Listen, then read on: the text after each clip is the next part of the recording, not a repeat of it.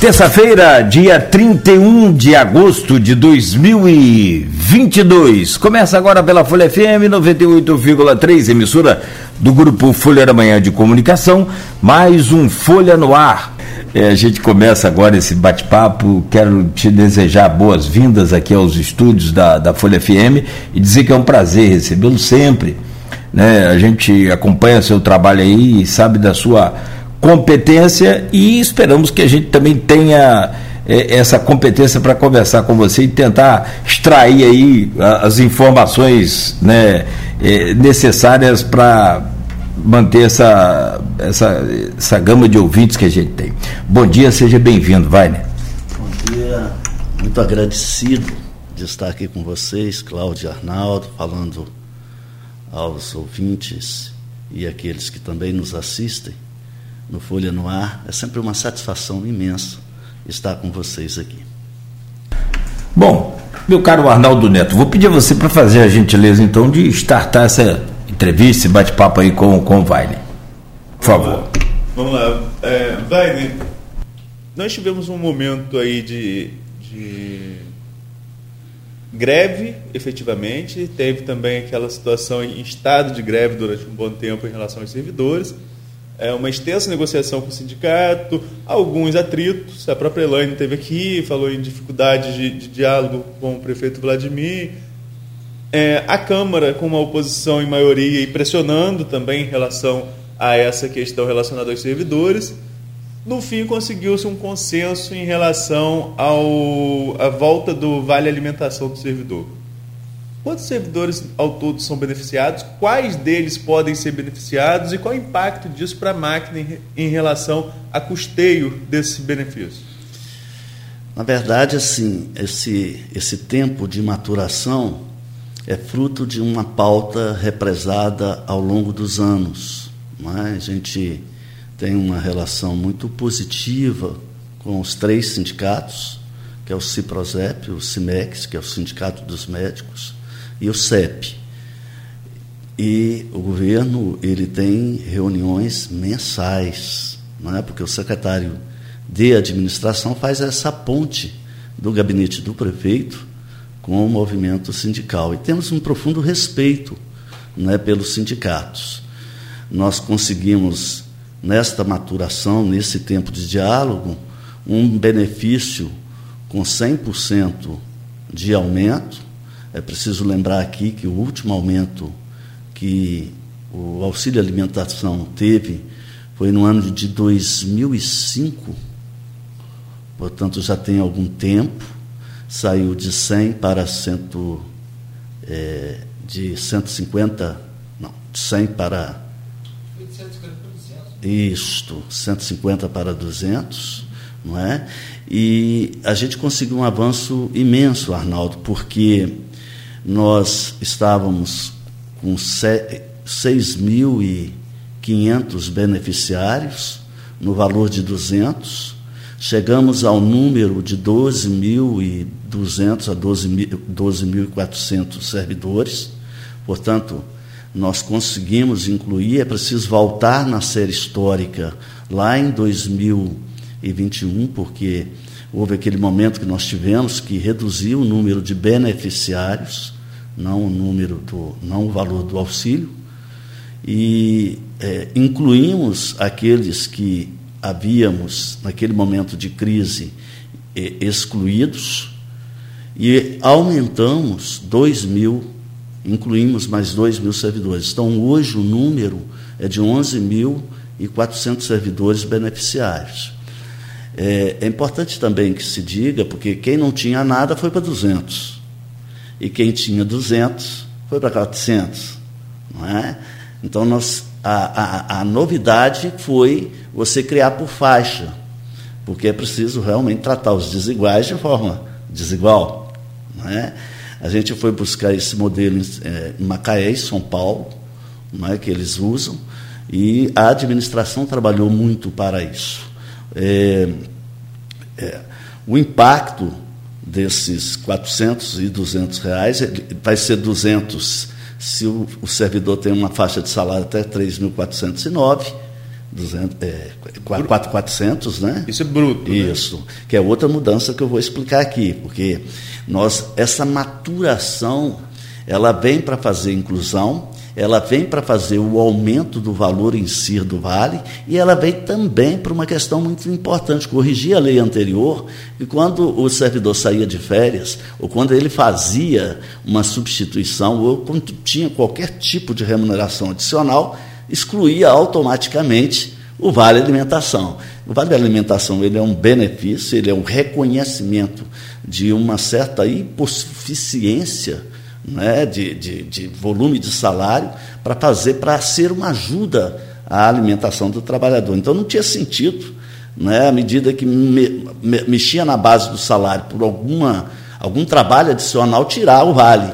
E acho que isso é uma coisa que se explorou pouco, mas é preciso que se diga. Hoje, então, um trabalhador, ele faz uma. Ele faz o trabalho dele da matrícula no Hospital Ferreira Machado, ele pode fazer uma substituição de um colega que sai de férias, porque existe uma lei que garante isso, e ainda assim recebeu auxílio alimentação, o que não acontecia na lei anterior. Então, é, não, eu não entendi.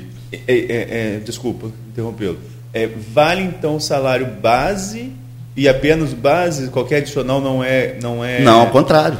Agora, quando antes você tinha um salário, 3,409, quando você ultrapassava a faixa de 3,409, você perdia Perdi. o auxílio alimentação. Né? O que no entendimento nosso de recursos humanos não estava correto. Porque, vamos dar um exemplo, no Ferreira Machado, você tem um técnico de enfermagem que tem um auxílio alimentação e ganha até R$ 3.409. Aí ele fazia uma substituição para cobrir uma férias, de um colega, ele perdia automaticamente Sim. o auxílio alimentação. Nós corrigimos isso nesta lei. Não é?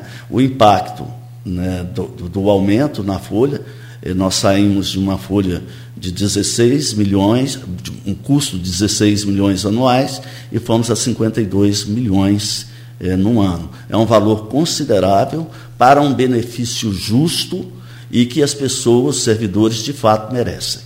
Tem faixa, tem, tem, são duas faixas, como você colocou, mas tem cargos que, independentemente de valor, não entram nesses benefícios. Por exemplo, o caso comissionado, existe a, é, a lei prevê isso. Né? Sim, prevê. É, existe uma faixa de cargos de comissionados, porque como a maior parte são servidores, os servidores têm direitos, né, acontecemos, é, aconteceu da gente é, é assumir uma proposta do próprio legislativo, no caso dos diretores e vice-diretores, para você não ter um tratamento dicotômico. Não é? Então, todos os diretores e vice que têm até essa faixa salarial, mesmo sendo DAS, também recebem. É a única exceção. Mas aí, no caso, eu perguntar justamente em relação à educação.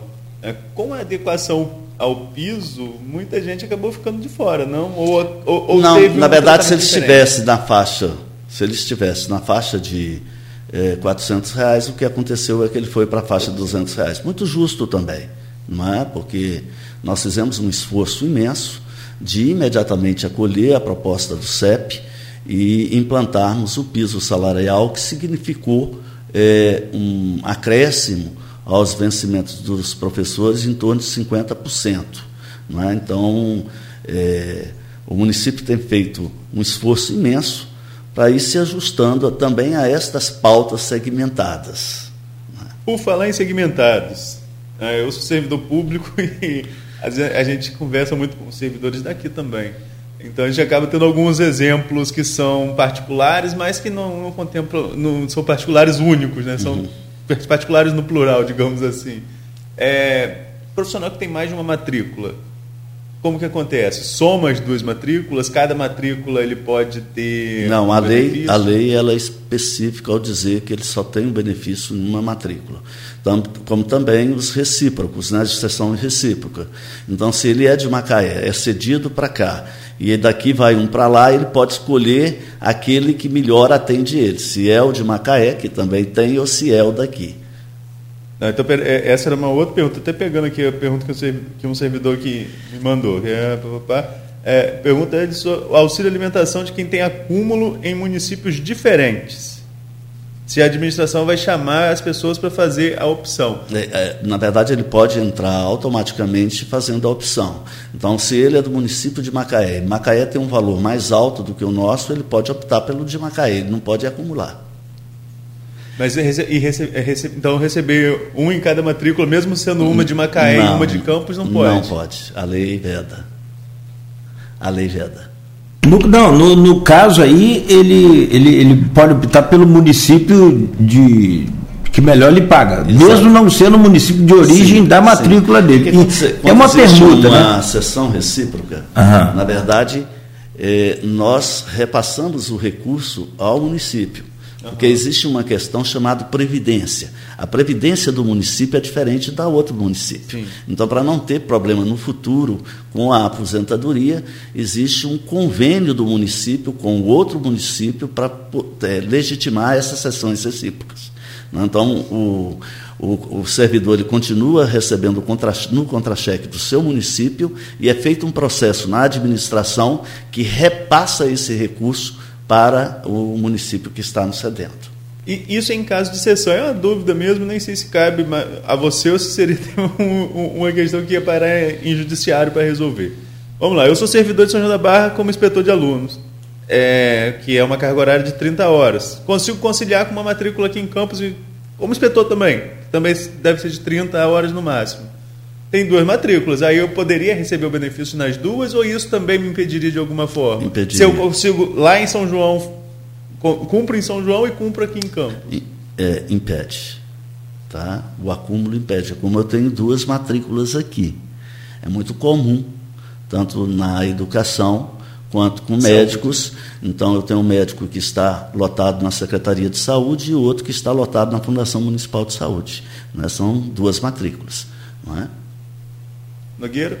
Pois é, é nessa questão de, de, de, do Vale ainda alimentação, o, o Vale, é, hoje o servidor ele é automático, ele tem a opção né, é, ele, tem, ele vai receber os 200 reais e ou os 400. Perfeito. Qualquer diferença que, do que você falou aqui, ele pode recorrer ao, ao RH, pode ir ao recurso humano. Com certeza. Aliás, é muito importante é, dizer isso. Nós procuramos fazer o nosso trabalho com a maior exatidão possível, mas não estamos imunes a erros. Né? Podem existir erros, uma das questões que eu melhor estruturei logo no início, quando iniciei meu trabalho de secretário, foi é, dotar minha secretaria de uma estrutura de atendimento para melhorar esse serviço aos nossos servidores. Então, nossa equipe de recepção ela está pronta para receber e a gente procura dar muita celeridade aos pleitos dos servidores. Não é? E de maneira que ah, todos que estão nos assistindo eh, e ouvindo podem ficar à vontade para estar nos procurando. Inclusive, Arnaldo, eu toda sexta-feira eu dedico ela ao servidor. Eu não abro mão de todos aqueles que querem falar com o secretário. Na sexta-feira eu dedico o meu tempo a eles. É lógico que é muita gente, mas para também ter esse contato com a ponta. Porque no serviço público, como nas organizações de maneira geral, existe muito filtro. É? E os filtros é, no campo das relações humanas muitas vezes é, impede da, das, dos problemas, das dificuldades serem resolvidas com mais celeridade. Então a gente visando é, essa correção, a gente também vai para o campo. Né? Como eu disse, eu sou da praia, eu sou um profissional de recursos humanos, eu estou completando agora 34 anos na área de RH nem um dia fora dela. Né? Então eu me dedico muito, eu fiz disso a, a, a não só o meu ganha-pão, mas a minha vida. Né? Eu devotei esse tempo todo às questões das relações interpessoais. E dentro da Secretaria de Administração eu exijo demais isso. Eu não acredito que a gente seja para fora se a gente não for para dentro. Não tem como você atender com excelência a população se você não ser inteiro com os servidores. se você não for dedicado aos servidores. E esse é um trabalho que eu estou é, disseminando como cultura dentro da Secretaria de Administração. Vai, eu só vou voltar. Tem mais alguma Não, falando do Vale, só para da minha. Do vale, ah, então vamos, continuar no Vale para a gente fechar esse bloco, você me permite, Vale? É, é, você falou em números aí, eu, eu, eu, sou meio aficionado em números, eu fico ligado nessa coisa de estatística. Tem gente que não gosta, hum, eu respeito, mas eu gosto muito de números porque ele, eles mostram bastante aquilo que a gente precisa ver. Você pode até não entender bem, mas você vai pesquisando, vai entendendo. Hoje as pesquisas inclusive pedindo a você licença, mas falando sobre essas pesquisas é, para a, a, próxima eleição, você viu a quantidade de pesquisa, ela é muito maior do que em outras. Você é veterano também na política, você sabe. Eu acho que nós que temos aí a mesma faixa etária, a gente, a gente nunca viu tanta pesquisa assim de tantos institutos, né? verdade, né? Verdade. Então isso aí, isso é ótimo para jornalista, por exemplo, a Luiz, o Arnaldo, eles. E uns institutos novos, né? Assim, é novos, interessante. Você pergunta tem até a hora. dificuldade. Antes eram, é. eram em menor quantidade, você gravava logo o nome sim, instituto. Hoje você faz um pouco de confusão, né? E aí para IPEC, Datafolha. FSB, BTG, FSB, Pactual, Quaest. É muito... Não, você perguntar a hora a Luiz, ele fala são 7,55, 95% da hora já. Ele está nesses porcentagens assim já. É né, Arnaldo? Arnaldo também não está diferente, essa coisa de pesquisa em volume assim deixa muita informação para a gente entender. E, e um, um, que eu queria que você falasse também é em, em percentual. É, é, você falou em números, acho que 12 mil servidores. 12 mil e entre 12.200 e 12.400. Varia então, um pouquinho. É, você pode afirmar o quê? Que 90%, 95%, quantos por cento dos servidores estão recebendo alguma coisa nessa, nessa gratificação? É, tem duas informações muito importantes aí, que você retoma e me ocorre aqui que eu acho que preciso fazer o registro. Né? Então, dos nossos 14.200 servidores, 11.200 estão recebendo o vale. Certo? E uma outra coisa muito importante, porque você vê como é, esse trabalho de diálogo, esse trabalho de maturação demorou, mas saiu bom resultado, é que desses 11.200 servidores, 7.400 recebem 400 reais certo? É um, é um número interessante. Né?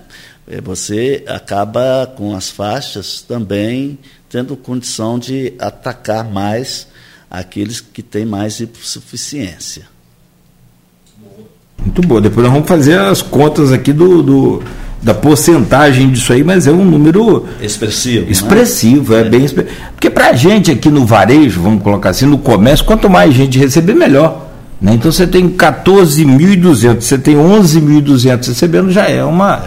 Isso eu, antes, eu, eu, antes era quanto que você falou? Seis. É, no, no, antes agora da lei, da, da última, é, desta última, 6.700 servidores. Praticamente que dobrou. já tinham sido é, 9.900, 9.600, não é?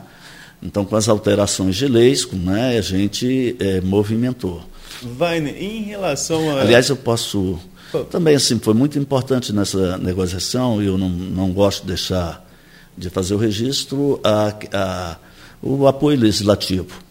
É? Então, nós temos é, encarado dificuldades de muitos anos, em vários segmentos, como eu disse, de servidores, e para gerar toda a segurança possível, é, mesmo num momento assim difícil, é, fazer essas alterações para o projeto de lei.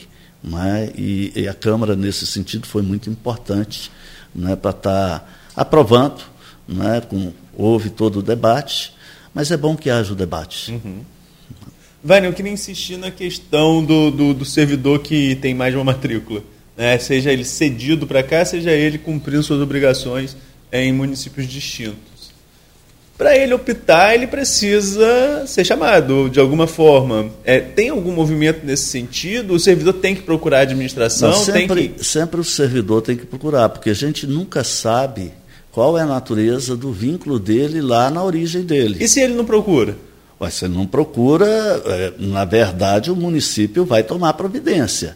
Né? É, é, o volume é muito grande. Imagina, eu, eu demandei um ano para fazer o recadastramento no momento de pandemia. É, é não, é, esse contato da administração é, é um contato que se faz pelo Diário Oficial, sempre. Aliás, eu, eu acho importante que se diga aqui, então, cada vez mais nós aperfeiçoamos essa comunicação via Diário Oficial, né? e muitas vezes é igual vínculo. Né? Se tem dois vínculos, se tem mais de dois vínculos, é, geralmente a pessoa assina um termo quando ela toma posse, dizendo que ela tem até dois vínculos, se ela é professor, é médico. Mas a gente confia no termo que ela está assinando. Quem, quem depois checa isso é realmente o Tribunal de Contas. E quando a pessoa faz qualquer tipo de omissão de informação e gera um dolo é, do ponto de vista do cumprimento da lei, no direito administrativo, não é o município ou qualquer outro município, ele pode reaver esta reparar esse erro administrativo, é? A minha dúvida é o seguinte: vou, vou, vou, voltar a um município que tem um benefício também, que é São João da Barra, e eu acho que o valor é até parecido, no, no máximo, né? só que lá é todo mundo 400. É, embora são estruturas diferentes, enfim, não vou entrar nesse mérito. É, mas assim, eu recebo lá e poderia receber aqui porque o salário, meu salário é abaixo de, mil, de, de, de dois mil reais em cada um, digamos assim. Aí eu não vou optar, não fui chamado, Campos não me paga? É assim, automático? Campos não, já, já aferiu que eu não posso? É, não, é, essa é a minha dúvida. Você não, não vai ter um chamamento é. público para todo mundo e é, fazer essa questão da sua opção, todo mundo que se enquadra nesse sentido. Arnaldo, é, quando a gente está falando do serviço público, aliás, como cidadão, não é? Essa foi uma, uma, uma gestão gerir esse auxílio foi muito trabalhoso. Nós demandamos aí 90 a 120 dias de discussão, Sim. debate. Não é dado a ninguém desconhecer a lei. É? Até porque todos acompanharam essa discussão. Essa lei foi e voltou para a Câmara várias, várias vezes. É? Então, ao município, muitas vezes fica difícil de saber qual município ou outro que faz efetivamente a, a, a concessão do benefício. Então, todo servidor ele deve, quando está acumulando, fazer sua opção. Pela lei, é isso que está efetivamente definido. Né? Mas é uma questão que eu posso até checar melhor com o meu setor de folha, né, para ver como isso está sendo feito. Ah, então eu não posso afirmar aqui que quem, quem tem duas matrículas e não fez opção por campus não vai receber, ou posso? Não, pode ser que o que você está querendo dizer é que pode estar tá recebendo das duas. A sua preocupação é essa. É isso? É, é, são duas preocupações, na verdade. É. Pode estar tá recebendo das duas, pode, tá, pode não estar tá recebendo daqui. Não, daqui, porque aqui tem, tem a questão da opção. Tá. Né? É, é, é, o daqui, não. essa é a minha dúvida. A, a, nós aqui é, vamos é, no automático na concessão, porque ele é um servidor nosso, certo? Agora, se ele recebe de outro município, ele tem que fazer a opção dele. Se ele vai ficar com outro município ou vai ficar conosco. A qualquer tempo que seja descoberto que uma lei está sendo descumprida, é, a administração ela toma a providência de corrigir o descumprimento. Inclusive podendo pedir o ressarcimento desse valor. Sim. Isso não vale só para o auxílio, vale para vários outros, outros benefícios. É, várias outras situações também. Mas o auxílio pode ser um comparativo, né? Que o, o, o mecanismo de, de, de, de, decisão do que vai e o não é o mesmo. Sim. O que vai para o auxílio, alimentação, vale para outros Perfeito. benefícios também. Muito bom. O, o Wagner, tem várias participações aqui também, já o pessoal é, comentando aqui a sua entrevista, parabenizando, alguns falando de você aqui, enfim. E tem perguntas para aposentados, pensionistas, então vamos chegar lá, concursado, essa coisa também do reajuste. É, eu só quero registrar aqui e pedir licença a você, professor Wagner, para um rápido intervalo comercial. É, registrar aqui, rapaz, o falecimento de um dos líderes é, mundial é, da minha época mais famoso, né? Mikhail Gorbachev, líder da antiga União Soviética, Soviética na né? União das Repúblicas Socialistas Soviéticas, que era comandada pelo comunismo, né? Ele acabou com isso e. O. Foi o último, né? E, e, também, rapaz, eu me lembro, fim da década dos anos 80, 1980 e início de 90, né? O Jornal Nacional já abria e, e, e quem fazia as reportagens lá da Rússia, me lembro bem, era esse Pedro Bial, né? ele fazia a, a, Europa, né? Boa parte da Europa ali, como enviado da Globo naquela, naquela década. E o Mikhail Gorbachev ganhou, inclusive, o Prêmio Nobel da Paz em 1991 ou 1990, ele, em 1990 recebeu o Prêmio Nobel da Paz por ter acabado com a Guerra Fria sem violência, com paz. É. Né? Marcou nossa época, né, Vale? Arnaldo é, conhece a história, sabe? Mas a, gente viveu essa coisa, vai. Ah, Arnaldo nasceu, foi. Arnaldo tá, cada vez que ah, passa está mais novo, rapaz. Oh. a minha, minha equipe está muito atenta aqui. Ah. E realmente, assim, houve uma falha minha aqui. Na permuta, Mônica aqui está me chamando a atenção, cada um recebe o salário do seu município. O contra-cheque é lá. O auxílio é pago por lá. Não é? Então o controle existe. Porque para ele, não é, na permuta, é, fazer a, a, a, opção não tem, na verdade, ele, nós é que restituímos ao município não é, o recurso do contra-cheque dele. Não é? Então, entendeu ou não? Inclusive o, o, o, o benefício. Estou falando da, da sessão quando ela, quando ela é recíproca. É? Uhum. Aliás, eu já tinha dito lá, e isso vale para o auxílio alimentação. É? Nós restituímos ao, ao município o valor do contra-cheque pago pelo município. O que inclui o benefício. Exatamente. Ah, independente de ser mais ou menos, não importa, é o de origem. Bom, muito bem. Então não tem opção de escolha? É, na verdade. Não.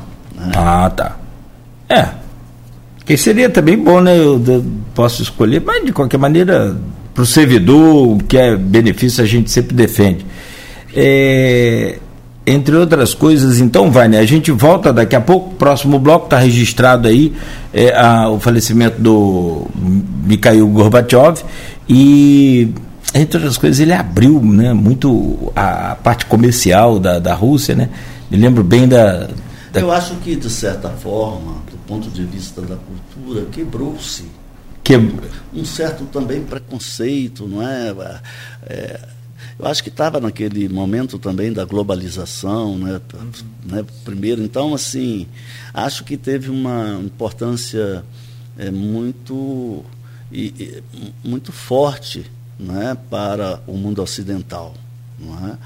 no, sentido, no sentido de falar de abertura mesmo, porque não se tratava só de derrubar os muros, mas quebrar um pouco né, toda uma o história de preconceito, né, de, de bicho-papão. Não é?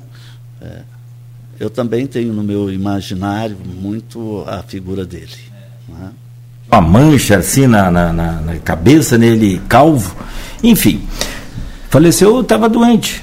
Já, bem, bem, já, acho que é, não vi qual a doença específica, mas bem agressiva a doença e por final ele já não, não resistiu. São 8 horas e 7 minutos. Dentro de dois minutos, voltamos então com o professor Weiner Teixeira, secretário de Administração e Recursos Humanos da Prefeitura de Campos. Arnaldo, volto com você para a gente seguir com a nossa conversa aí, Vamos por favor. Lá, a gente precisa seguir, mas vai, eu queria que você deixasse uma orientação aqui também para o servidor. Dessa dúvida da nossa conversa toda do bloco anterior, porque ainda tem dúvida sobre essa questão, essa questão de quem é cedido, porque tem sessão onerosa, tem sessão que é quando é recíproca, e tem. Então tem muita gente na dúvida ainda de se vai receber um benefício, se vai receber outro, se vai receber, se vão, se vai receber os dois, é, se vai ter que optar por um ou por outro. Quem ele procura? Que procure a nossa recepção na Secretaria de Administração, no SESEC.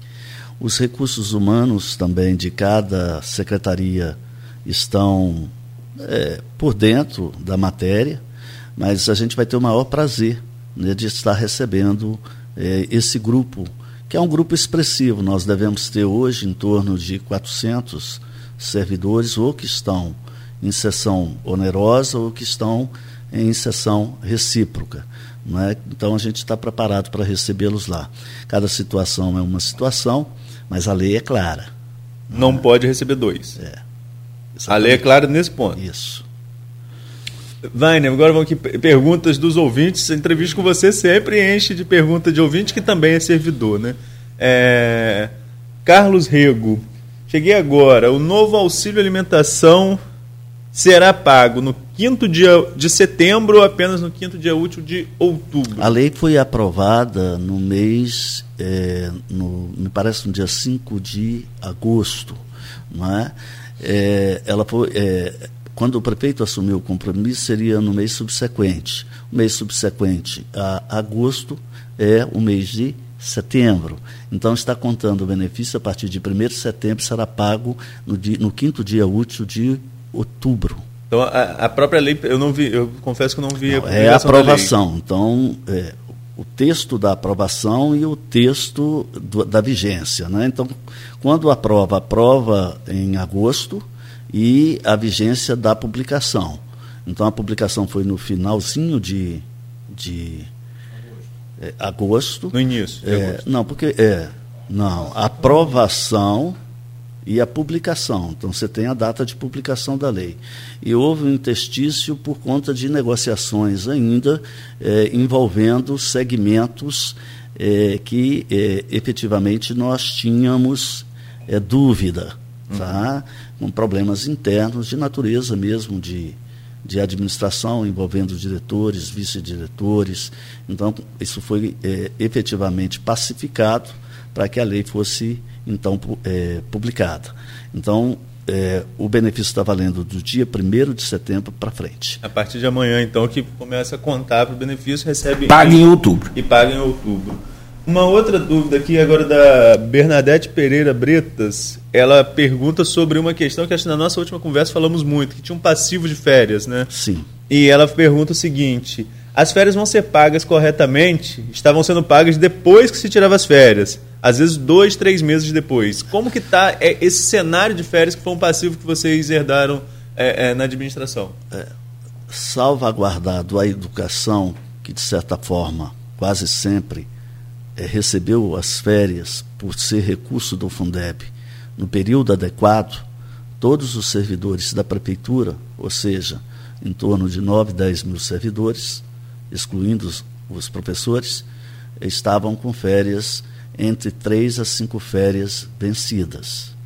Isso resultou num passivo absurdo. A recomendação da Secretaria de Administração para todos os servidores é que é compreensível é, até duas férias. Né? Então, é uma diretriz que nós estamos dando para frente. E estamos concedendo férias deste passivo. Até agora, este ano, Arnaldo, nós já pagamos, estamos chegando a 16 mil férias. Se você pega o quantitativo de 10 mil, 11 mil servidores e divide por 12, é o número de férias que você tem que conceder a cada mês. Então é altamente previsível. Cada gestor tem que pegar a quantidade dos seus servidores, dividir por 12 meses, para poder planejar as férias para frente. Esta é a recomendação da Secretaria de Administração. É, a concessão, a, a, não, a não fruição ou a não concessão né, de férias não é política dessa gestão. Não é? é compreensível que até duas férias a pessoa, seja porque ela quer fazer uma férias mais eletiva com os filhos, seja que quer fazer um tratamento, isso é compreensível. Mas acima de duas férias a lei não permite. E nós estamos sendo muito também é, disciplinados com isso. Nós estamos acertando para trás. Isso significa, se você pega esses 16 mil férias concedidas até agora e divide por seis, sete meses, você vai ver a margem a mais que nós estamos pagando. E vamos continuar pagando. E aqueles servidores que efetivamente têm alguma férias que não receberam, podem procurar. Não é lógico que tem muitos serviços que não podem parar. Então é, há uma questão da fruição que a gente confia a cada RH, mas até isso a gente está atento. E a novidade na gestão é que, a partir do junho do ano passado, eu tomei a decisão de publicar todas as férias. Portanto, O diário oficial ele está refletindo o período de cada férias para que não haja questionamento para trás. Não é? E, e, também o servidor pode estar olhando o diário oficial, discordar de alguma coisa, deve procurar os recursos humanos, não deve permitir. É? Porque a gente sabe, pode até existir, mas nós estamos muito criteriosos com isso. É? Eu acredito ainda, Arnaldo, que a gente deve ter aí umas 10 mil férias para conceder de passivo. É um volume absurdo. Né? Até agora nós já gastamos 35 milhões, 35 não, 30 milhões, é só pagando passivo de férias. E o mais importante, nós estamos preparando todas as secretarias para planejar férias anual, que é o correto. Não é?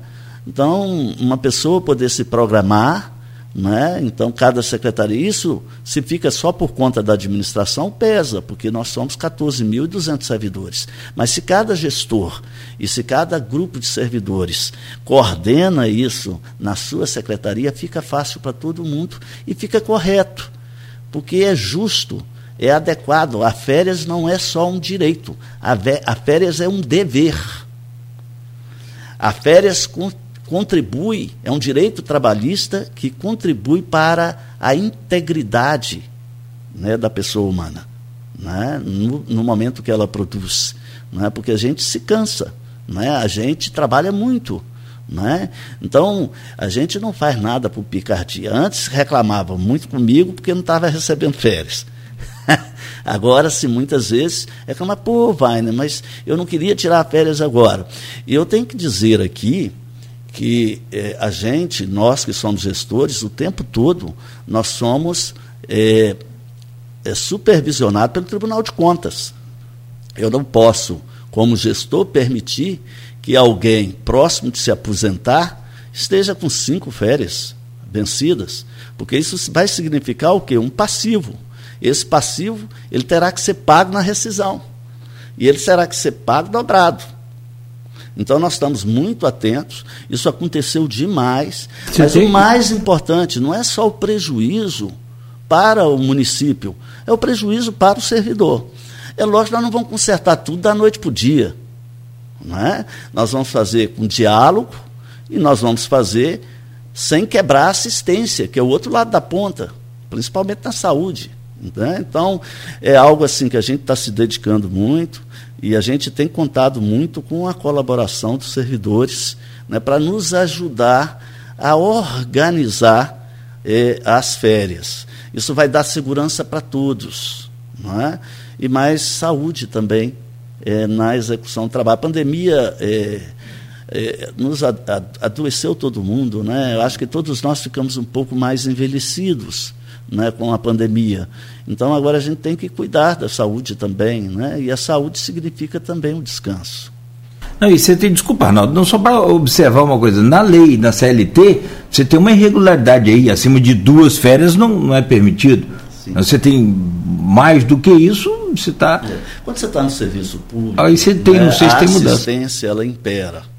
Então, muitas vezes, a gente quer cumprir tudo, não consegue, porque você não pode causar desassistência. É compreensível, é compreensível, não estamos aqui de forma alguma é, fazendo mau juízo de quem quer que seja, não é essa a linha. É reconhecer que, por outro lado, também um trabalhador precisa, é, tem direito a esse descanso. E nos organizar e nos planejar. O desejável, Arnaldo, é que todos os servidores, quando iniciasse um ano, ele já tivesse programado qual o mês de suas férias. Não é?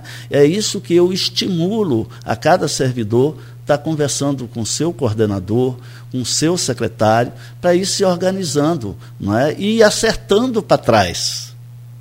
Porque é, a gente está falando de, de férias, mas um outro passivo violentíssimo são as rescisões absurdo, porque muitas rescisões, eu estou falando de quatro rescisões distintas. Eu estou falando das rescisões dos servidores públicos aposentados, que não eram pagas desde 2017. Eu estou falando das rescisões eh, de DAS, que nem né, dos dois governos anteriores não foram pagos. Eu estou falando das rescisões é, dos PSS, que são os contratos de processos seletivos públicos, e estou falando das rescisões de funcionários, servidores públicos que pedem exonerações. É um volume absurdo. Eu, de janeiro até agora, com a nossa equipe, fizemos um trabalho. O prefeito vem, o prefeito Vladimir é muito preocupado com isso, ele vem né, nos pedindo todo esforço para zerar, como é que você vai olhar para frente se está com o passado todo comprometido? Porque esses passados de rescisões que não são resolvidos, eles vão virar processos administrativos, como processos administrativos vão sobrecarregar a nossa procuradoria, e muitas vezes o valor vai passar né, do valor permitido por lei é, e vai para a que traz outro tipo de problema. É? Então, assim, é um trabalho monumental, para você ter uma ideia, até agora, de janeiro até agora, nós pagamos 3.500 rescisões, Arnaldo. É muito. É? A minha equipe me informa que ainda existem 1.700 rescisões para serem pagas. Não dá para fazer gestão séria se a gente não corrige esses desvios, porque eles vão, no quantitativo, no atacado, eles vão se tornar um problemão, porque eles vão par paralisando a gente na capacidade de nós operarmos o futuro. É? Então, é, é, é, uma questão que nos é muito importante. É, a minha expectativa e até o final do ano a gente zerar também esses passivos. É lógico que não adianta zerar o passivo e permitir que ele aconteça em 2022. Então, o que, é que nós fizemos? As nossas decisões hoje já são sistêmicas. Então, se um colega eh, se aposenta até o dia 10 do mês, eu já consigo pagar a rescisão dele no mês sequente. Se ele se aposenta entre o dia 10 e o dia 30, ele recebe no mês subsequente. Então, o que, que nós, a administração, estamos fazendo? Estamos corrigindo, dentro da competência do ano 2023, de 2022, estamos vindo corrigindo de 2017, até encontrar com 2022. Mas não tem sentido pagar rescisões devidas de um governo e as nossas mesmo não ficarmos devendo. Uhum. Não é? Então, esse trabalho de organização a administração tem que fazer. É o dever de casa, e aqui eu tenho que agradecer demais ao prefeito Vladimir, que tem sido muito sensível. Né? Às vezes o prefeito é muito durão do ponto de vista é, de segurar né, as despesas no sentido de, do cumprimento da responsabilidade fiscal, mas ele não tem medido esforços para resolver essa dívida histórica não é, que a gente tem com esta, esses direitos trabalhistas. Vaine, a gente falou aqui sobre a questão do vale alimentação. Só uh, rapidamente, só uma dúvida que eu não, não perguntei e eu não vi a lei, aí é um erro meu. É, contratado sob regime de processo seletivo, contratado é, tem algum direito a, a, esse benefício também? O processo seletivo me parece que não. Só o, efetivo, só o servidor Sim. efetivo mesmo? É, por que, que não? Porque, na verdade, o que regula o processo seletivo é o contrato assinado por eles é diferente dos servidores. Né? A, política, a, a política de benefícios não é extensiva. Agora, eu queria passar um pouquinho para outros benefícios que foram cobrados pelos servidores, sobretudo também. Adequação de, de categorias e letras no plano de cargos e salários, questão de reajuste, são outras, outras pautas Perfeito. que fizeram parte desse, dessa negociação toda Perfeito. e que acabou ficando um pouquinho para frente. Esse para frente é quando, nos dois pontos, tanto a adequação ao plano de cargos, a possibilidade disso acontecer. Alguém comentou aqui, agora peço até desculpa ao ouvinte que eu não lembro quem foi, que seria em agosto que aconteceria essa progressão. Foi o Carlos Rego nós, Nós fizemos uma conversa com o CEP e também com o Ciprozep, que nós até agosto estaríamos pagando o passivo, né? nós vamos continuar pagando o passivo, né? Nós ainda temos um volume de pessoas para pagar e já tivemos a primeira reunião no mês de agosto com o CEP, com o Ciprozep e teremos ainda na próxima semana com o CIMEC. E o que está na pauta é a ativação do plano de carreira. De novo, é a mesma lógica. Primeiro a gente ativa, a gente reconhece e já foi feito o estudo de impacto financeiro do que, que significa a dívida para trás. Quantas letras nós devemos aos servidores do momento que deixou-se de é, fazia a avaliação. Em que momento é esse? Só para 2000, me parece que a última foi 2016. Então, servidores que têm mais letras, têm três ou quatro letras. Quatro letras, muito poucos. Uma boa parte, três letras, um outro grupo, duas letras, e, e um grupo é, tem letra nenhuma, porque entrou agora recentemente. Né? Isso foi feito um levantamento e chegamos, então, é, a, ao valor.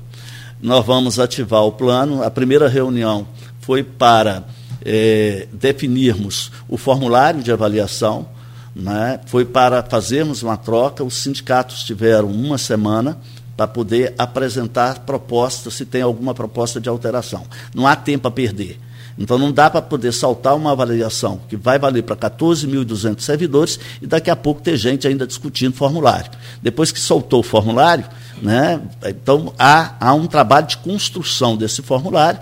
O prazo está terminando essa semana. Né, os sindicatos vão se manifestarem e a partir daí é, a equipe de sistema, porque também não dá mais para fazer no papel. A última foi feita no papel. Você manda formulário de avaliação para 276 escolas, até chegar formulário. É um problemão. é? Então, nós faremos ela sistêmica com o objetivo de dar mais confiabilidade e também celeridade. Também não há que se falar para trás se a gente não bota o, o, o, o trem no trilho, porque geralmente o sindicato chega para mim e diz, porque você não resolve para trás e depois você vai para frente. Não, porque é trabalhoso, nós não podemos gerar mais uma competência para trás.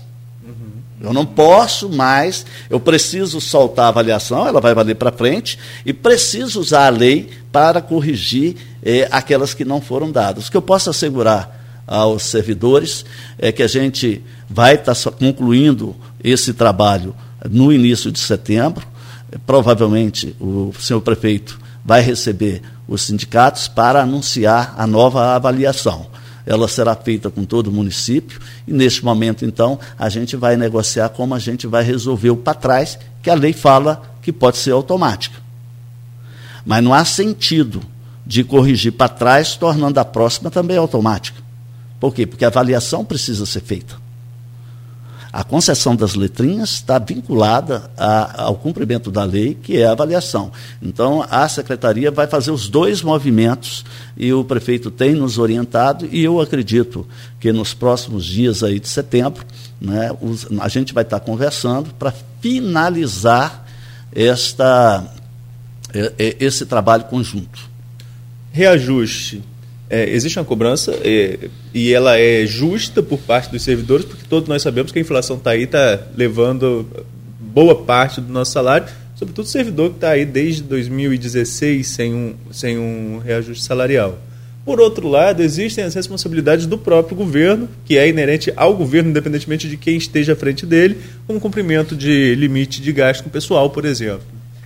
Qual a realidade de campus para 2000? Acho que 2022 já não dá mais para a gente falar, não sei. Faço a pergunta se ainda há possibilidade de se falar em 2022. Se não, pelo menos para 2023, qual o planejamento de campus desde, nessa questão? Desde o primeiro momento né, é, que a gente recebeu o sindicato, nós, nós sinalizamos que não havia como falarmos em reajuste no ano 2022. Nenhum momento isso deixou de ser claramente colocado pela Secretaria de Administração, naturalmente com auxílio da Secretaria de Controle e a Secretaria de Fazenda, porque isso envolve é, do, duas rubricas fundamentais. Uma rubrica do royalty e outra rubrica é, do recursos próprios. É, é preciso entender que numa série histórica de um ano, a Prefeitura ainda gasta 200 milhões do royalty para bancar a folha, o que dá em torno de 20%, 21% é, de dinheiro dos royalties.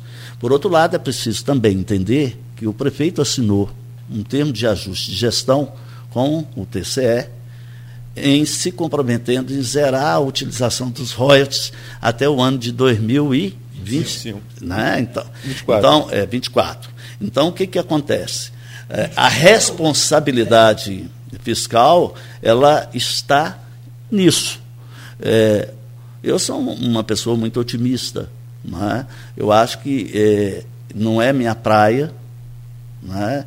Aí é mais a fazenda, é o controle, mas eu tenho a percepção que todo esforço do governo, o prefeito faz um esforço muito grande para ativar a economia. Não é?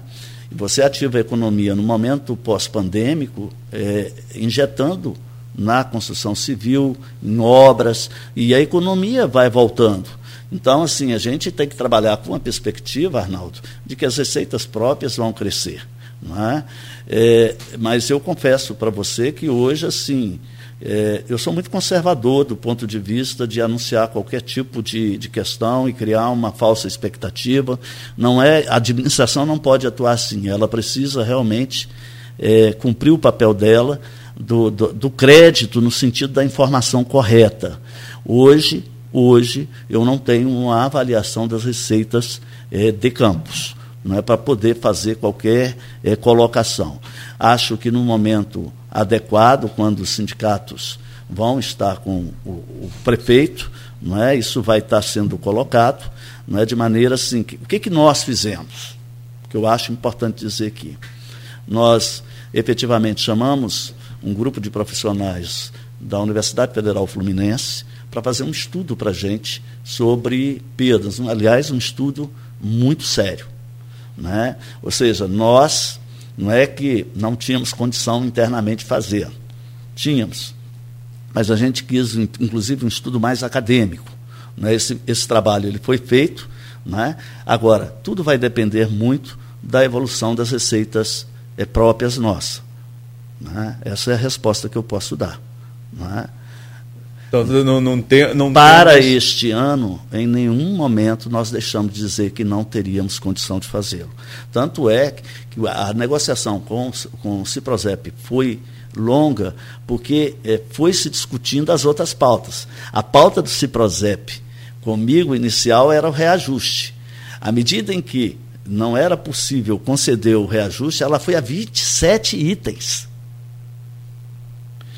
Porque aí, é, para mim, está sendo, inclusive, um roteiro, porque são problemas. Vou dar uma, uma coisa simples aqui, né, e os colegas é, de, de enfermagem, por exemplo, sabem disso, mas eu tenho uma pauta lá que os técnicos é, de, de enfermagem, de saúde da família,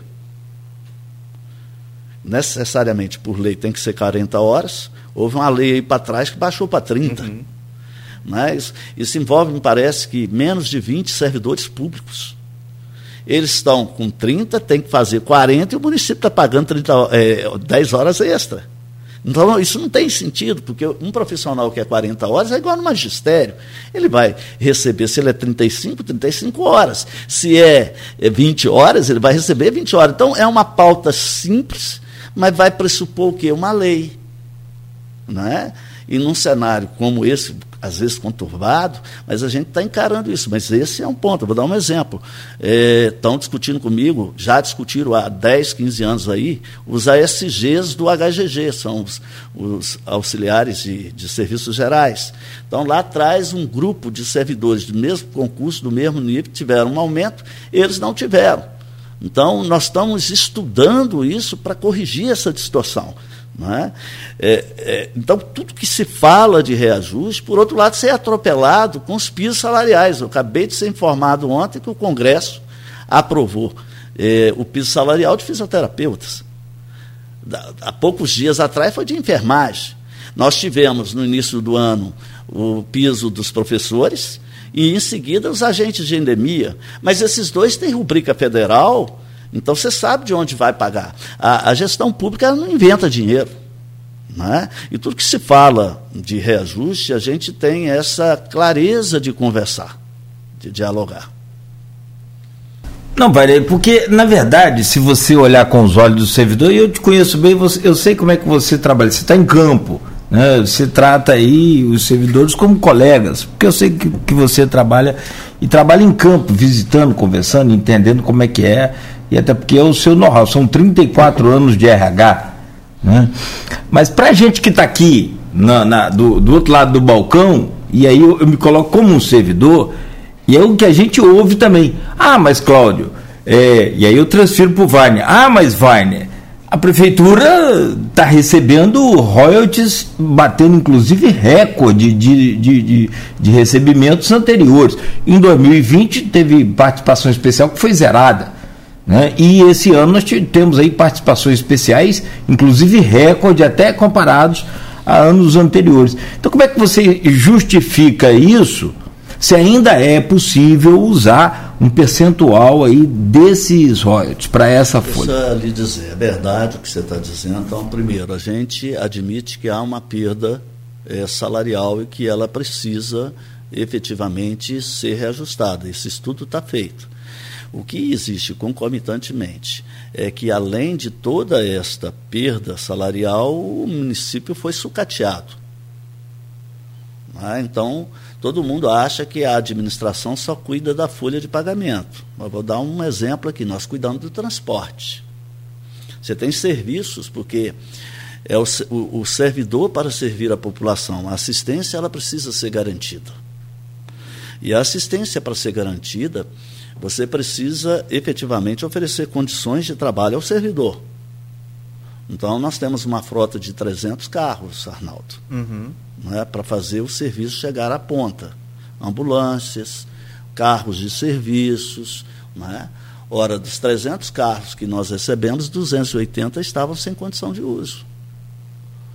Então, nós demoramos praticamente um ano para iniciar os processos licitatórios, criamos um programa efetivamente de renovação de frota, por quê? Porque o, o servidor precisa efetivamente é, é, de transporte para prestar o serviço. Como, como no, o SIDAC está lá comigo, não é? o parque todo tecnológico da Prefeitura de Quanto obsoleto, inclusive a folha, a licitação, não é? os computadores é de 2015. Você não tem como fazer o seu serviço sem ter computador. Estou falando de duas coisas aqui para falar de várias. Você não tem como na saúde prestar um serviço se você não tem insumo. Você não tem é, na educação como efetivamente prestar um serviço se também você não tem insumos. É, Agricultura... Você fazer essa articulação toda e ser responsável é um esforço diário que eu chamo de responsabilidade fiscal. Gastar o dinheiro que você tem. E hoje, não é só com o servidor público, não. Há uma preocupação imensa do município de honrar os compromissos com seus fornecedores, Arnaldo. Uhum. Não é? Porque é, você botar um, um produto para servir a população, um insumo, e também ficar procrastinando é, pagamento, não é? você perde o crédito. Eu lembro quando eu iniciei como secretário, é, eu tinha muita dificuldade, as licitações estavam dando tudo deserta. Eu tinha dificuldade, Arnaldo, até de conseguir é, cotação de preço, porque se tratava da prefeitura e ninguém queria é, cotar preço para a prefeitura porque tinha uma experiência de que não receberia. É, isso, graças a Deus, está virando coisa do passado. Então, existe realmente uma linha muito séria de responsabilidade fiscal. For, de forma alguma é, é, minimizando o estado de consciência do que precisa ser resgatado, seja na valorização do servidor, com a correção dos seus salários, seja na dotação de condições de trabalho. Todos os prédios destruídos, todos, inclusive a sede da prefeitura. Né? Inclusive, a sede da prefeitura sempre ficou a, a cargo é, do gabinete do prefeito. Quando o prefeito Vladimir é, pediu para trabalhar a reforma, ele pediu, Weiner, eu gostaria que ficasse com a Secretaria de Administração. Primeira vez que eu, na transição, fui a, a, ao SESEC foi no dia 29 de dezembro de 2021, 2020. Né? E fiquei muito penalizado, muito, muito chateado de entrar naquele prédio. Então, nós estamos há um ano e estamos fazendo com calma a reforma. Mas não é só nele, não. É em todas as escolas, é? Então, quando você coloca e me dá a oportunidade, quando diz assim, olha, Vaina, tem royalty. É, eu falei, é, tem royalty, mas tem muita coisa para ser feito também. E essas coisas que estão sendo feitas é também para o servidor público. Vou dar um exemplo para você. Essa semana, essa semana aqui em Campos, nós estamos com um grupo fazendo um curso de, da, da nova lei de licitação, E, além desse curso, um grupo de psicólogos fizeram um encontro que eu tive a, a, a oportunidade de abrir no Teatro de Bolso, também um workshop. Então, é outra coisa. Ninguém dá o que não tem. Então, a, a, a, a prefeitura ela tem que dotar é, o, a, o servidor de programas de qualificação e treinamento. Então, é um conjunto da obra que está totalmente assim, no contra, na contramão, porque há, há passivo, há débito. Então, nós reconhecemos que existe sim a perda salarial e eu tenho certeza que nós vamos avançar e nós vamos corrigir isso. Mas a gente precisa corrigir também é, todo, tudo aquilo que impede ainda do cidadão ter um bom serviço. A assistência. E muitas vezes isso acontece porque nossos prédios, veja a reforma do, do, do, do, do HGG, inclusive estarei lá hoje, voltando às salas de aula, que eu vou abrir o programa de treinamento, vou dar um curso sobre atendimento e humanização do atendimento né, lá no HGG, né, para a equipe de frente, mas é, veja, no, veja também no Ferreira Machado, não é o que está acontecendo no Ferreira Machado. Então, assim, sou extremamente consciente né, desta perda dos salários para a inflação, da dívida que prefeito, a prefeitura tem de não ter reajustado antes. Né? O prefeito é extremamente sensível né? É, e eu tenho certeza que a gente vai encontrar o caminho, mas vai ser um caminho de responsabilidade. Então, porque depois que você assume o compromisso, você tem que cumprir. O dinheiro não pode faltar, o pagamento não pode atrasar. E o prefeito o tempo todo diz isso, não é? porque a gente, a gente não quer que isso aconteça. É? Então, a dificuldade ela também está muito associada a isso, à responsabilidade fiscal. Vai falar em pagamento, tem possibilidade da Folha voltar para o mês trabalhado, que era uma expectativa para o governo Vladimir? Olha, é, a gente trabalha sim com essa possibilidade. O que nós estamos ajustando é fluxo de caixa. É? Então, assim, é preciso lembrar que lá atrás, quando nós assumimos, no dia 4 de janeiro, que foi o primeiro dia útil, foi uma segunda-feira, me parece, é? É, nós encontramos 2 milhões e meio na conta né, com 80 milhões e pouco de folha para pagar e, e o 13 terceiro atrasado. E, e, e, mais, a maior dificuldade de saber o cronograma de entrada de dinheiro no fluxo da Secretaria de Fazenda. Então, por quê? Porque nós, nós tínhamos problemas com sistemas. Nós demoramos seis meses para estruturar isso. Os seis meses, nós tivemos a ajuda do governador, Cláudio Castro, para a gente, com um recurso, poder começar a acertar a vida do servidor. A economia era fruto de uma situação atípica da pandemia, então você também não tinha segurança sobre o crescimento das receitas. Então, este ano é que efetivamente eh, a gente começa a ter um consolidado eh, mais consistente, mais seguro.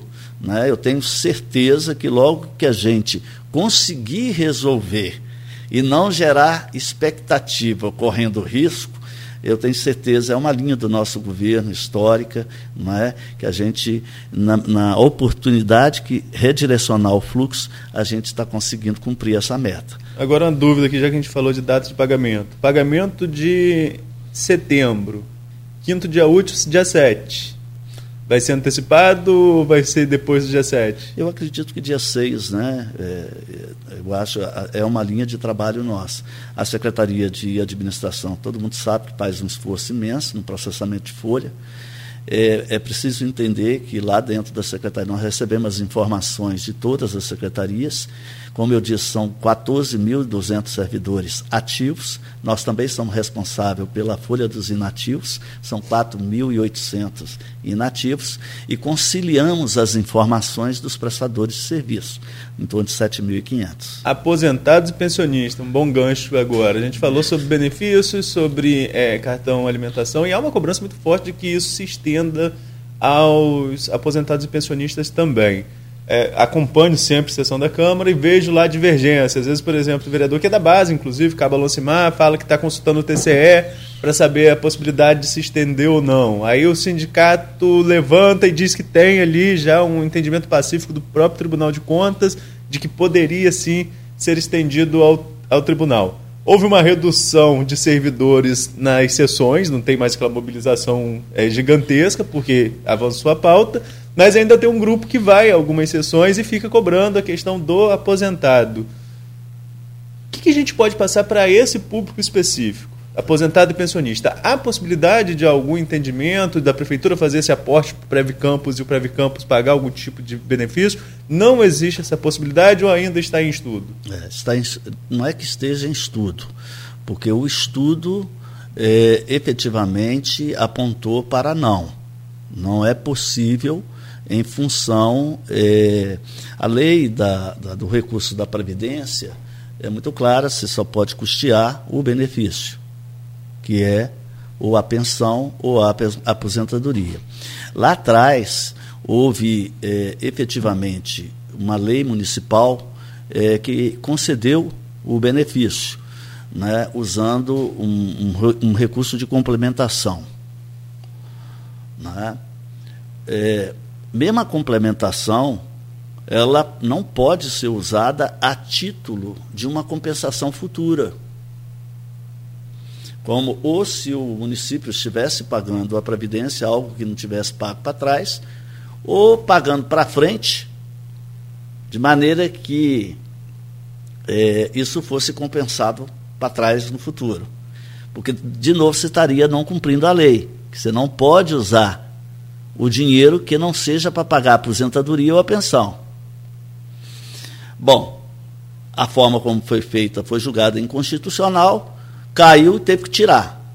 O que ocorre na cabeça do prefeito e nossa é que nós não podemos correr esse risco de ceder a uma pressão de natureza política, fazer uma concessão e depois vir de novo, efetivamente, uma, uma decisão judicial com algum tipo de recurso pelo MP, quem quer que seja, né, e o, o, o órgão controlador determinar que retire o benefício, como aconteceu. Naquela decisão do acórdão lá atrás, ficou uma dúvida se poderia fazer isso com dinheiro do RAID. Então, o que foi feito? De fato, o vereador Lancimar fez uma consulta, mas são aquelas coisas da área pública, né? É, quando é que o TCE aceita uma consulta? Porque, na verdade, foi feita uma consulta e o TCE mandou arquivar a consulta. Porque, na verdade, o TCE coloca que ele não é um órgão de assessoria jurídica do município, compete ao município. Então, nós estudamos muito como nós íamos fazer essa consulta, a Secretaria de Administração, assessorada pela Procuradoria, nós fizemos a consulta ao TCE, aquilo que a gente estava falando antes. Agora vem uma decisão que vai dar a tranquilidade né, para efetivamente a gente é, agir, não é? Porque a responsabilidade é muito grande quando você faz, cria qualquer benefício, ou quando você retoma qualquer benefício, a constitucionalidade dele tem que ser muito clara, não é? Porque é muito triste, é, efetivamente, você depois ter cumprido decisões judiciais, é, fazendo uma retirada do benefício. Então, é aquilo que a gente diz assim, ah, mas se existe uma sentença, o sindicato me mandou essa sentença, essa é uma sentença individual. Né? Ora, isso é uma, nós chamamos isso de hermenêutica, há, há uma eh, interpretação jurídica por parte daquele magistrado que eu todo, eu todo dia recebo oficial de justiça para cumprir alguma decisão judicial, manda eu chamar concursado de 10 anos atrás, daí a pouco chega uma outra sentença judicial de um colegiado maior, de uma segunda instância, mandando eu desfazer, eu não posso estender de ofício né, o cumprimento de uma decisão de 1 para 4 mil e 200. Uhum. No fundo, todo mundo sabe disso, o sindicato sabe disso, né? É, é, a gente tem essa, essa clareza. Agora, volto a dizer, a sensibilidade nossa com a questão é muito grande. O reconhecimento nosso é, de que o, o aposentado está numa situação é, crítica, né? seja por conta dos valores de remuneração, seja por conta do encarecimento da economia, não é? só não vê quem não quer. Não é? A gente é sensível, mas a gente quer fazer a coisa com toda a segurança. Acredito, Arnaldo, que esta manifestação, nós conseguimos a nossa consulta ser acolhida pelo TCE. Nós estudamos 30 acórdãos do TCE que eles negaram a consulta, eles não quiseram nem. nem Por quê? Porque são prefeituras que fizeram consultas, é, no fundo, pedindo quase que um parecer jurídico. Consulta não é para isso. Quem tem que dar parecer jurídico é a, é a Procuradoria. Então, graças a Deus, a consulta foi aceita. Acho que, pelo que eu estou acompanhando, está na FAT final. Eu acredito que o relator, o conselheiro, deve levar a plenária e a gente deve ter aí uma resposta nos 15, próximos 20 dias. É, tá? Interessante.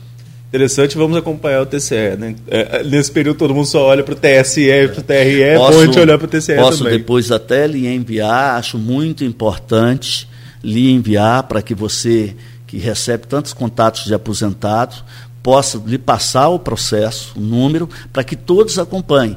Eu, eu acompanho o TCE diariamente. né? todos os processos estão lá. Esse processo está em nome nosso, né, da Secretaria de Administração, eu, eu assinei junto com o doutor Roberto, não é? de maneira que a gente. E eu vou ser bem sincero, eu torço muito para que o TCE nos atenda. Vai, né? Eu sei que se, se deixar a gente vai até umas 11 horas, né? Vai lá. Nove, aproveita horas, a presença do homem aí. 9 horas e um minuto. Eu tenho mais duas pautas para tratar. Se não tiver mais algum assunto, é, é, pode ficar à vontade. Uma delas é de foro pessoal. Eu acho que é a oportunidade de você falar, que é muito explorado na questão política, o fato de você acumular a questão do RH da Fundação Benedito Pereira Nunes, não é isso? Sim. E o fato de ser secretário de administração. Qual a sua versão em relação a isso? Como você eh, se coloca em relação aos questionamentos jurídicos e também a exploração política em relação a esse fato? Bem, eu penso assim que nós que somos agentes políticos, nós temos sempre que dar satisfação. Até lhe agradeço essa oportunidade de estar falando. É, jamais faria qualquer coisa à margem da lei. Quem me conhece sabe da, de minha seriedade é, é, essa não é a primeira vez que eu sou questionado, já fui como secretário de Rosinha é, três outras vezes, resp respondi inquéritos sobre isso, graças a Deus, é, com três promotores distintos, os inquéritos efetivamente arquivados, porque, na verdade, é, eu, não, eu não tenho vínculo público que não de secretário. Né? Eu estou secretário, eu não sou servidor estatutário. A minha carreira toda, dos 34 anos de serviço meu, está na, na, na, na, iniciativa privada como seletista. São regimes distintos. Não há vedação a acúmulo de um exercício distinto do outro, do seletista, né, com a minha condição. É, é, no momento de vínculo público como DAS1 que eu sou. Não é? Há uma, um questionamento sobre é, a parte de conflito de interesse por conta da instituição que eu atuo, é, o que também, no nosso entendimento, não há vedação, embora a Fundação Benedito Pereira Nunes tenha efetivamente convênio com a prefeitura, tenha mais de 20 anos, portanto, anterior a mim, é o, o convênio de contratualização, mas eu nunca fui signatário porque, assim, eu, embora seja diretor de recursos humanos, eu sou um executivo, eu sou um funcionário com carteira assinada né, da fundação e não respondo, não tenho assento na diretoria da fundação, porque esses cargos da fundação são cargos eletivos, para mandatos de quatro anos. É? Então, quando termina o mandato, entra um outro grupo de diretores. Eu não participo desse colegiado, eu sou um diretor que cuida da parte de departamento pessoal, da parte de seleção de pessoas. Portanto, é, nesse quesito, a, salvo o melhor juízo, né, é, efetivamente, é, e o melhor juízo terá do TCE. Né, é uma questão que precisa ser esclarecida. Nesse quesito, o TCE efetivamente solicitou que eu comprovasse através dos contratos da prefeitura, a gente vai fazer defesa nossa, mostrando que em nenhum momento fui signatário Não é? É, e, no segunda questão, a compatibilidade de horários. É? Então, é preciso que se diga que a vida toda eu fui diretor. É? é quando eu fui para a fundação, eu já tinha, fui para a fundação para participar da abertura do hospital Escola Álvaro Alvim na internação, no ano de 96. Completei 25 anos como funcionário e consultor. Dez anos eu trabalhei com o Dr. Macou para abrir o hospital na internação. E ao final de 2006, o Dr. Jair Araújo me convidou para ser o diretor. Tive que cancelar o contrato da WTC, que era a minha empresa, e me tornei então diretor executivo de carteira eh, assinada com a fundação.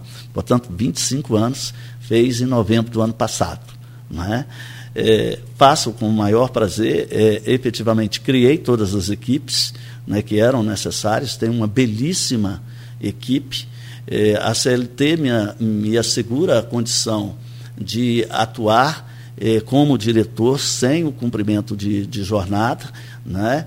E, e, e, não teria condição lá atrás de aceitar o cargo de diretor se não fosse assim, porque eu sempre fui um homem polivalente. Quem me conhece sabe que eu fui professor da Faculdade de Filosofia, professor da Faculdade de Direito, concomitantemente consultor do Grupo Ronsetti. Eu ajudei Macô a implantar a Unimed de Campos. Então eu tenho uma história é, dentro da minha linha da polivalência. Não é? E faço com muita seriedade. Agora, de toda forma, de, é, não tenho interesse nenhum, estou sendo questionado. A, o TCE, que é o órgão adequado, vai dar, defesa, vai dar a decisão. Eu estou tendo a oportunidade de complementar a minha defesa e vamos aguardar aí, efetivamente, a, a, a decisão do TCE. Estou muito tranquilo e estou trabalhando muito, viu, Arnaldo? Aqueles é, que efetivamente querem tirar do foco, eu gostaria de dizer sim, que eu continuo firme naquilo que eu sempre fiz. Eu trabalho 14 horas por dia. Né? Tenho uma assessoria muito competente que me ajuda demais, tanto na Faculdade de Medicina, no Hospital Escola, que são a Fundação Benedito Pereira Nunes, quanto na Prefeitura de Campos. Então, esses, esses, essas duas equipes é, são, na verdade, a extensão mais concreta é, de minha colaboração e, ao mesmo tempo, quem mais me ajuda para que esta é, colaboração se efetive. Não me descuido de nenhuma de minhas atividades. Né? Tento fazê-las com o maior zelo e com a maior seriedade. Agora, vamos aguardar o TCE. Vaine, para concluir da minha parte, embora a gente poderia ficar aqui até meio-dia, porque tem assunto, né? É, mas para concluir, eu queria Queria falar com você um assunto que a gente abordou aqui com outros secretários. E, por exemplo, o Levino da Guarda foi muito claro em falar que era necessário. Agora, tem outros secretários também falando sobre a necessidade de concurso público no município. E aí a gente volta àquela questão lá de trás, da questão do cálculo, se excede ou não a folha de pagamento. E aí, se a gente for entrar nesse mérito, só, esse, só esse mérito é outro programa, né, Nogueira? Aí o que, é que acontece? Eu queria saber de você o seguinte: há possibilidade, pela parte da administração, de, da Prefeitura de Campos, abrir concurso público no próximo ano? Porque, por exemplo, na educação nós temos um, contrato, um processo seletivo que chamou mais de mil candidatos. Ou seja, aparentemente tem, tem vaga real na rede. Né? Falando de fora, aparentemente tem vaga real. É a possibilidade de concurso e se, se há, e se há essa possibilidade, quais são as áreas prioritárias para concurso público na Prefeitura de Campos? Tá. Então, veja assim, eu quando eu assumi, eu era muito preconceituoso com isso, porque quando eu cheguei, eram mais de quase 15 mil servidores, eu achava que era gente demais. Veio o recadastramento, né, que foi geral e que a gente demorou um ano, e ali eu comecei a perceber que tinha cargos que efetivamente eh, estavam chegando ao final a uma geração por exemplo, fiscal de renda. Né? Ficou claro isso. É, em seguida, dentro do trabalho de organização da Secretaria de Administração, tornamos público lotação e sublotação dos 14.200 servidores. Uma trabalheira, hoje todo mundo, é, todos os professores, a folha de pagamento sabe que ele está na educação, ou pode estar tá na Fundação Municipal de Infância, por exemplo, não é? mas sabe que ele está lá na escola lá em Travessão, Lá a folha retrata isso. Nós conseguimos acompanhar o centro de custo, criar o controle social sobre as lotações, que isso é muito importante que se diga, e mais importante, percebermos, é, de novo, essa situação daquelas categorias específicas, ou que tem gente demais, ou que tem gente de menos. Então, é, é, digo a você com muita segurança sobre a necessidade. Existem vários cargos que nós precisamos olhar com atenção e fazermos o concurso público, principalmente esses cargos de Estado.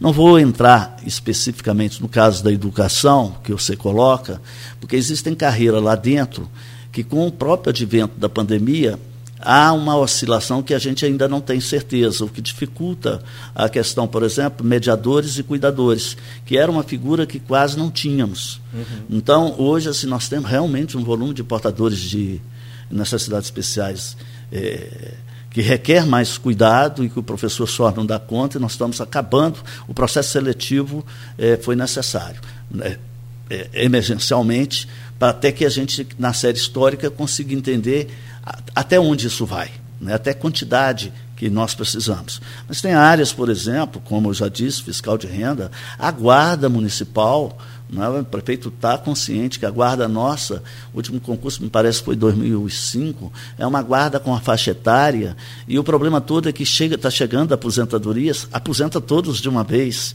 Não é? É, existe uma outra questão que eu não posso negar, não é? a questão previdenciária. Ela é uma questão que nos preocupa bastante, chegar novos servidores para poder continuar contribuindo com a Previdência. Então, assim, nós estamos analisando tudo isso e acredito sim que para o ano 2023 a Prefeitura terá é, necessidade de fazer concurso. No momento adequado, o senhor prefeito, ele deve efetivamente é, ter acesso a esses números que nós estamos acabando de consolidar para tomar a decisão é, final de, de, de, de quando e que cargos fazer concurso público. É? Mas, como secretário de administração, eu me despido do preconceito. A Prefeitura de Campos não tem servidores demais. A Prefeitura de Campos é o maior município do estado do Rio de Janeiro e na prestação de serviço aos munícipes, na ponta ela tem que dar conta de uma extensão territorial absurda, ao ter que dar conta dessa extensão é, territorial absurda, ela tem que ter equipamentos funcionando e esses equipamentos pedem recursos humanos. É? Esta é a dificuldade que a secretaria tem de fazer uma boa lotação e dar conta de toda a necessidade da população. É, não, são temas que a gente desenvolve aqui o raciocínio que vai demandando outras perguntas ao Wagner, mas aí são 9, 12 já. Vamos ficar com a, o compromisso aqui, amarrar aqui o, o, os caranguejos, como diz aquele Roberto Henrique, para a gente trazer o Wagner aí numa outra oportunidade. E é possível afirmar, Wagner, mais cedo sobre aqueles dados que você falou, fiz as contas aqui, de que hoje 78% dos servidores da prefeitura recebem o benefício de alimentação. 78%. Aí faltou fazer desses 78 os 7 mil, do, dos 11.200, 7.400 que recebem. A mamãe vai dar aí um percentual parecido, quase 80% também.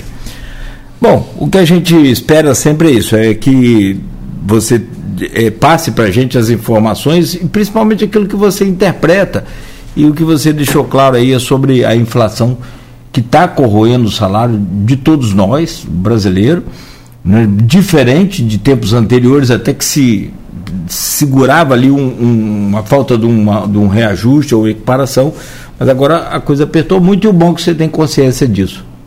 Tá? Eu e o prefeito. Isso é melhor ainda, que aí você. pelo jeito me, me, é, que eu entendo sobre essa entrevista hoje, talvez não só a questão financeira impede, mas muito mais a burocrática. Por conta de outros entraves. Você tem que gastar para colocar essas folhas de, de férias em dia, você tem outras burocracias para atender outras demandas, e aí você fica preso e o reajuste talvez não saia também por conta dessas, dessas coisas. Eu queria sim agradecer a vocês, dizer como Né? Eu acho que o melhor está por vir, é bíblico, né? sempre digo isso. Né? Eu vejo que a gente caminhou bastante, falta caminhar muito mais. Né? A secretaria, é, eu costumo dizer, Arnaldo, que a secretaria de administração ela é como ela é uma proteção, ela é um muro de arrimo. Né? Então ela cumpre um papel muito importante de dar segurança né? É, é por isso que muitas vezes questões menores a gente não se envolve, porque a gente precisa sempre do crédito. Porque quase sempre a gente está devendo. Não é? Você paga uma coisa e descobre que está devendo outra. Então, assim, é preciso que haja esse respeito mútuo, e eu aqui quero agradecer né, o Legislativo, que tem nos atendido nas leis, nas correções das, das das disparidades. Agradecer muito aos sindicatos, porque não falta esse contato, e especialmente o servidor público. E não obstante todas as agruras, todas as dificuldades, toda a perda salarial, tudo, ele não deixa de prestar o serviço à população.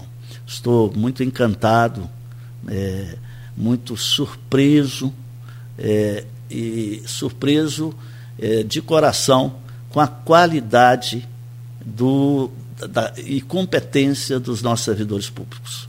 Não é? É, a minha secretaria, as outras que eu tenho feito várias visitas técnicas, tudo que eu posso fazer para ajudar os meus colegas, de me fazer presente, de dar uma palavra de estímulo e apoio. Então, assim, a, aos servidores, eu registro aqui o agradecimento imenso da administração para a consecução dos trabalhos aos nossos munícipes. Muito bem, Arnaldo.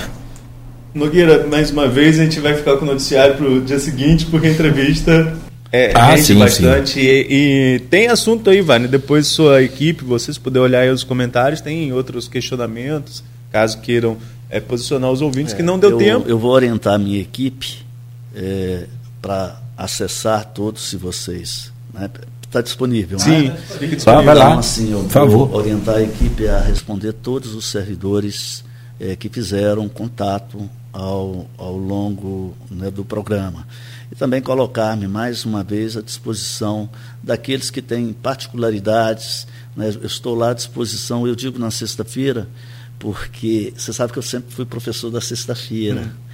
Eu fui contratado para ser professor, ninguém queria dar aula na sexta-feira. Sexta é horrível, então, né? Eu lecionei 23 anos na sexta-feira. Então, é, isso é meio enigmático para mim, né? Então, a sexta-feira eu estou com o pique todo, não é, para poder ajudar os colegas. A gente tem um índice de resolutividade de 85% das sextas-feiras.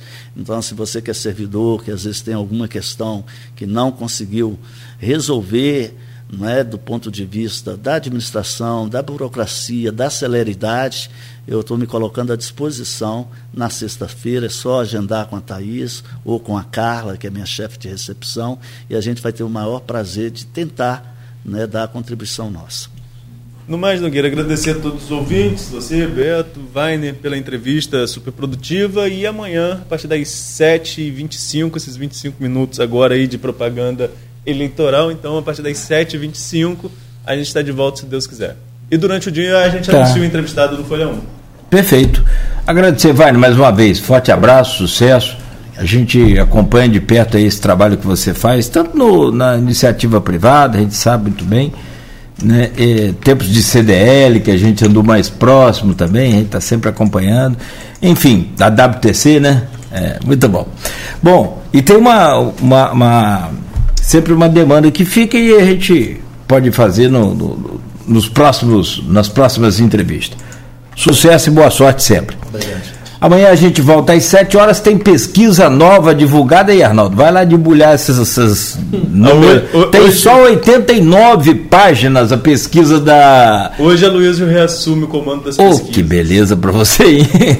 Genial Mas Quest. eu já vi que a diferença também é de 12 pontos, né? A de 12. 12 tá pontos é uma estabilidade em relação ao número da semana passada. É, é o cenário que a gente pontuou lá no começo do programa, sabe, é, Nogueira? É. Invadindo um pouquinho aqui o espaço. Sim, é, sim. é aquele cenário de estabilidade e que acho que as próximas pesquisas, na próxima semana, elas podem pegar o impacto, da, o impacto real da, da sabatina do Jornal Nacional e do debate da Band no domingo. Por enquanto, como as pesquisas aconteceram durante a sabatina e o debate, pega muito pouco esse impacto ainda, sem falar de já uma semana de propaganda eleitoral. As próximas vão pegar esse cenário. É a minha In, perspectiva. Incrível. Semana que vem acho que ele deve fazer um programa aqui sobre a análise dessas pesquisas. Incrível como Bolsonaro não reagiu com o, o Auxílio Brasil, né? Cara? A gente tem uma, um comentarista de política internacional marcado para sexta-feira, que é o Marcelo Lins, da, da, da Globo News. Né? E o Marcelo, por videoconferência, vai participar com a gente na sexta. Deve analisar um pouquinho mais também, deve a gente deve entrar num pouquinho dessa, dessas, dessas entrevistas. Ah, Marcelo, a gente vai confirmar daqui a pouco, está pré-agendado para sexta, né? mas confirmando daqui a pouco. É, já é um programa especial para falar sobre pesquisas Pesquisa também. Né? também, é, uma, é, também é, é, um cenário que ele analisa lá junto à, à, à bancada do, da, da, Globo News. Não, e essa, essa coisa de pesquisa aí, de números e de corrida presidencial, o governador também saiu a nova ontem do IPEC, né? Cláudio Castro já registrado aqui no, no, no, no Jornal Folha da Manhã, está se distanciando, mantendo também essa distância. Tem ainda um número muito alto de indecisos no estado do Rio, né? Você tem aí é, hoje 26% para Cláudio Castro, 19% para o, o Freixo. Então, vamos aguardar para ver. E aqui é de, essa de presidente, na na estimulada, Bolsonaro em segundo com 32, Lula em primeiro com 44%, mantendo essa distância de 12% que você falou. Bom, a todos muito obrigado pelo carinho. A gente volta amanhã às 7h25 da manhã.